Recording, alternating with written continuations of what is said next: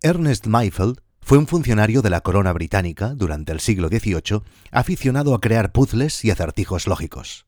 Al contrario que muchos otros genios que durante la historia de la humanidad han compartido esta misma afición, como Carroll, Lloyd o Einstein, él no era ni matemático, ni inventor, ni físico. En realidad, era uno de los encargados del telégrafo de la corte y especialista en Morse. Sin embargo, le atraían la lógica y las matemáticas y aprendió de forma autodidacta. Con sus conocimientos ideó una gran variedad de rompecabezas de lógica recogidos en varios libros. Tal vez el más conocido, y que seguramente os sonará, es el acertijo del joyero, que aparece en su libro Los curiosos problemas de Canterbury. Pero el problema de lógica que más divertía a la corte británica y que siempre era el más solicitado por su audiencia para que Ernest Mayfeld lo explicara en público era el titulado el hombre que camina sobre pedazos de vidrio. Muchos años después, el cantautor romano Francesco de Gregori, aún vivo, incluso hizo una canción, Pezzi di vetro. Seguramente el éxito de este problema de lógica se debía que cada vez era distinto. Durante la exposición del problema, Ernest Mayfeld explicaba diversas historias diferentes y la audiencia tenía que adivinar cuál de ellas era falsa. Mayfeld introducía elementos en los relatos que, por lógica, podían ser descifrados, y si los oyentes estaban atentos, debían de manera lógica saber cuál de aquellas historias no había sucedido de verdad. Hoy, en No es Asunto Vuestro, vamos a hacer el mismo juego. Vais a escuchar diversas historias. Una de ellas no es cierta. Y después de la música final del episodio, viene la solución. Hace un par de semanas estaba viajando en tren.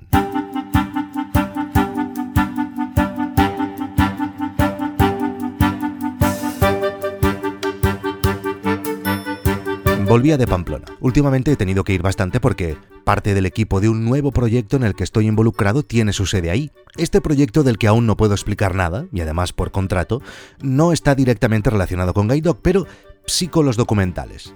Es un proyecto precioso, la verdad, muy grande, que pronto será anunciado y saldrá en los medios, pero de momento, como digo, pues aún no, no puedo explicaros nada. Aunque eh, eso sí, llegado el día, haré un episodio especial de No es asunto vuestro centrado en este tema porque tengo muchas ganas de explicaros cómo, ha ido todo, porque mm, ha sido un proceso de trabajo muy interesante y diferente al que había vivido hasta ahora y me gustaría pues explicaros cómo, cómo ha ido todo desde dentro. Esto será muy pronto. Pero la cuestión es que volví en tren de Pamplona a Barcelona. Son unas cuatro horas de viaje. Venía de haber estado casi dos días encerrado en una sala de montaje bueno, es mentira, ¿eh? también me dieron de comer y además muy bien, pero en definitiva eh, pues tenía mucho trabajo acumulado porque había estado dentro de esas salas mucho, mucho rato, casi sin poder salir. Así que solo subir al tren encendí mi ordenador. A mi lado había sentado junto a la ventana un chico joven, debía tener unos 20 años, unos 5 más que yo, y ya estaba allí cuando subí, o sea que probablemente había cogido el tren en una parada anterior. Y dormía intensamente. O sea que probablemente ya venía dormido de antes. Estaba en plena fase REM, lo vi claramente gracias a una babilla que le caía descuidada desde la comisura inferior de la boca. Y ya sabéis que las babillas del sueño son como las estalactitas. Gracias a su longitud puedes saber la antigüedad que tienen. Y este hombre estaba en una fase avanzada del sueño. Fue un viaje muy productivo. Tuve suerte con el 4G y conseguí avanzar mucho con el trabajo de email y de gestión de contenidos de Guide no me levanté ni un segundo, ni, ni para mear, ni para ir al bar del tren y no poder pagar con tarjeta. Y eso que me encanta ir a los bares de Renfe y no poder pagar con tarjeta y que no me entiendan lo que pido y que me traten mal. Ese día no, aproveché todos los minutos del trayecto trabajando. Cuando faltaban unos 10 minutos para llegar a Sans, me puse a recoger mis bártulos, y en ese momento el joven se despertó. El campeón llevaba durmiendo sin inmutarse al menos durante cuatro horas, y recuerdo que incluso miré la hora, era las diez de la noche, y me preocupé, pensé, este hombre ahora llegará a la hora de dormir en Barcelona y no tendrá sueño. Y entonces le dio por hablarme, así que no era catalán, como sabéis los catalanes no hablamos con desconocidos. Y no solo me habló, sino que me acribilló a preguntas, que qué hacía, a qué me dedicaba, y qué era esa web que tenía en el ordenador, Guidedoc, que por cierto es aún como le llama mi madre, Guidedoc, después de cuatro años. Y mientras recogía el cargador y ponía el ordenador en la mochila le expliqué qué era Guide Dog. Creo que el tipo se quedó bastante impresionado, incluso mm, mientras le explicaba que estábamos disponibles en todo el mundo, que lo habíamos hecho todo sin ningún tipo de financiación externa, luchando contra los grandes, que subíamos una película documental premiada a los mejores festivales diariamente, el tío se limpió la babilla con la manga de su jersey. Y me explicó que él también era emprendedor y que había intentado tirar para adelante un par de proyectos pero que nunca había conseguido que arrancaran. Y al final, cuando yo ya estaba levantándome, poniéndome el abrigo e intentando finiquitar el encuentro, me preguntó, joder, ¿y, cómo lo has hecho? ¿Cómo lo has conseguido? Y mira, me salió a responder, suerte, supongo que habrá sido suerte.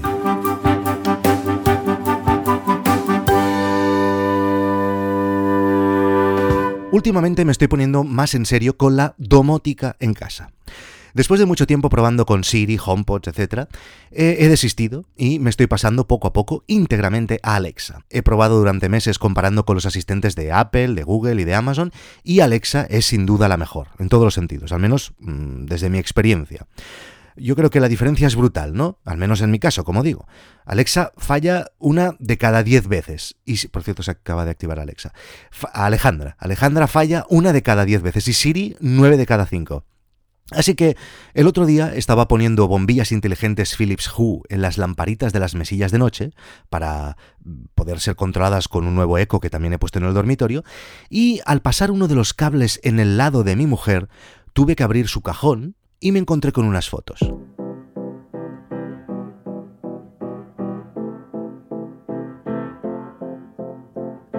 Las estuve mirando un rato, eran básicamente fotos de, ella, fotos de la familia, nosotros tres en Sri Lanka, en el sofá de casa, en, en, México, las navidades pasadas junto al árbol, y también había algunas fotos de cuando mi mujer era más joven. Al llegar a esas fotos, más antiguas, me topé con un recorte de una página de un libro viejo. Era un libro del periodista norteamericano Hunter S. Thompson. Y tenía un fragmento subrayado.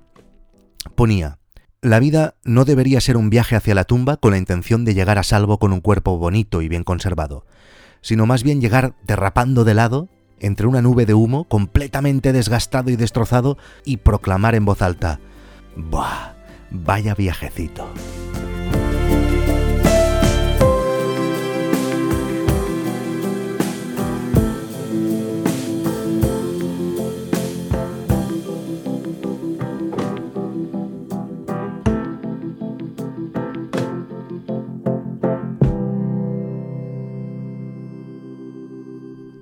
Uno de los podcasts que más me ha entretenido últimamente es Quédate con el cambio sabandija asquerosa, se llama así.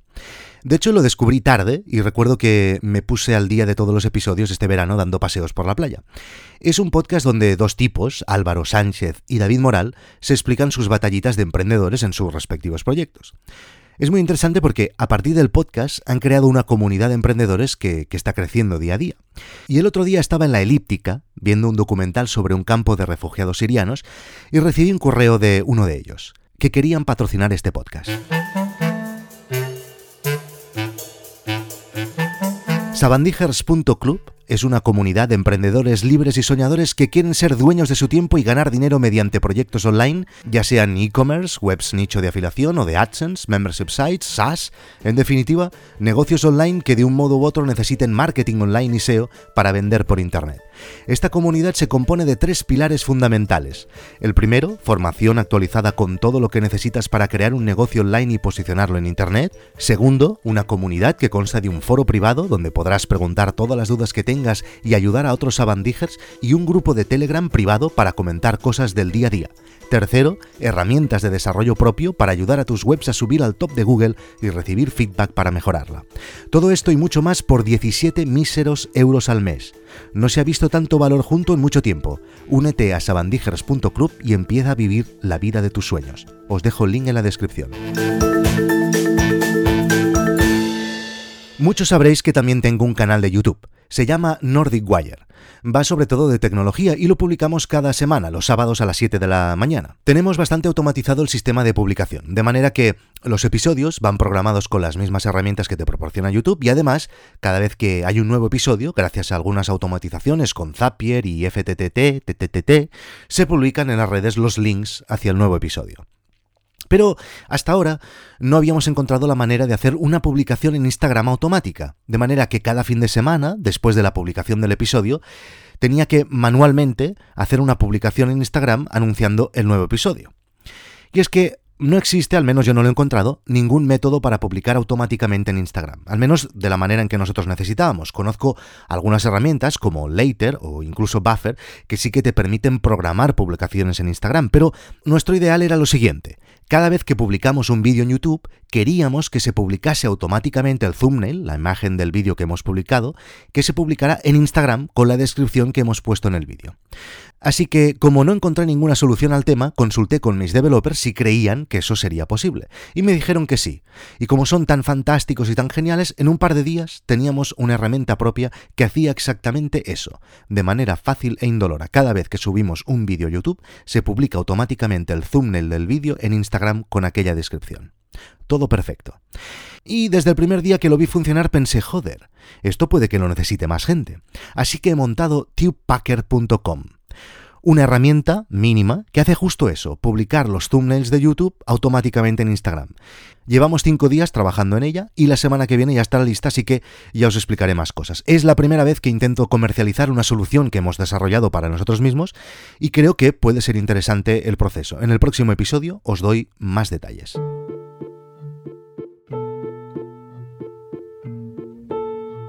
Desde que el 2015 me lancé en pleno con Guide Dog, he pasado por distintas fases por lo que respecta al lugar de trabajo. He trabajado en casa, he montado oficinas, las he cerrado, etc. Como sabéis, el equipo de Guide Dog está totalmente deslocalizado y todo el mundo trabaja desde donde quiere. Tenemos gente en la India, porque ya estaban en la India, no es que hayan tenido ganas de ir a la India, eh, gente en Chile, en Inglaterra, en Estados Unidos. Em, en mi caso, he pasado por distintas fases, y según la situación personal que he tenido, me ha convenido más una cosa que otra. Además, ya me están bien los cambios, me gustan los cambios y son una parte importante en mi vida. No me asustan, al contrario. Por ejemplo, eh, los primeros meses después de que naciera mi hija fue necesario trabajar fuera de casa, por los motivos que supondréis si sois padres, pero ahora ya hace un par de años que trabajo desde casa. Durante un tiempo tuve una fase de minimalismo extremo y no tenía ni sitio específico para trabajar en casa. Con mi portátil trabajaba donde fuera, en el comedor, en la cocina, en el piso de arriba o en cualquier habitación, sin problema. Además, la verdad es que muchos días tengo que ir fuera a reuniones y soy de los que trabaja en cualquier sitio, en cualquier bar, en cualquier eh, despacho que me dejen. Tengo la capacidad de concentrarme aunque tenga un infierno rodeándome. Pero hace algún tiempo me he instalado en una de las habitaciones de la casa y he ido construyendo un pequeño rincón con lo que vendría siendo un, despacho. Nada del otro mundo, ¿eh? Una mesa bonita, tirando grande, un pantallote grande que te cagas, eso sí, unos buenos altavoces y nada más, cuatro detallitos. Sobre todo lo he hecho por el tema de la postura. Con el nuevo monitor, pues he mejorado la postura y trabajar en un lugar no preparado, pues eh, la verdad es que me estaba jodiendo la espalda. Pero os explico todo esto porque la habitación escogida y en la que trabajo actualmente es la habitación de los juguetes. tengo el escritorio y mis cosas de trabajo, pero estoy rodeado de juguetes, de pinipons, de muñecas, de camiones, de cocinillas, de juegos de mesa, de castillos de princesas y de casitas de Peppa Pig.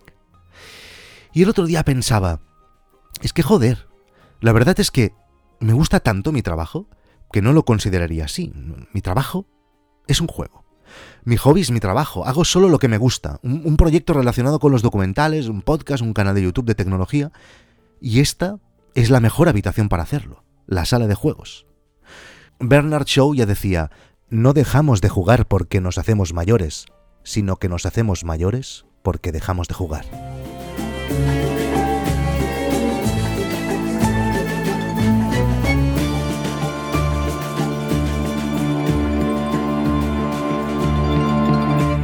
El funcionario de la corona británica Ernest Mayfield, aficionado a crear puzzles y acertijos lógicos y conocido, sobre todo, por el problema El hombre que camina sobre pedazos de vidrio, en realidad nunca existió.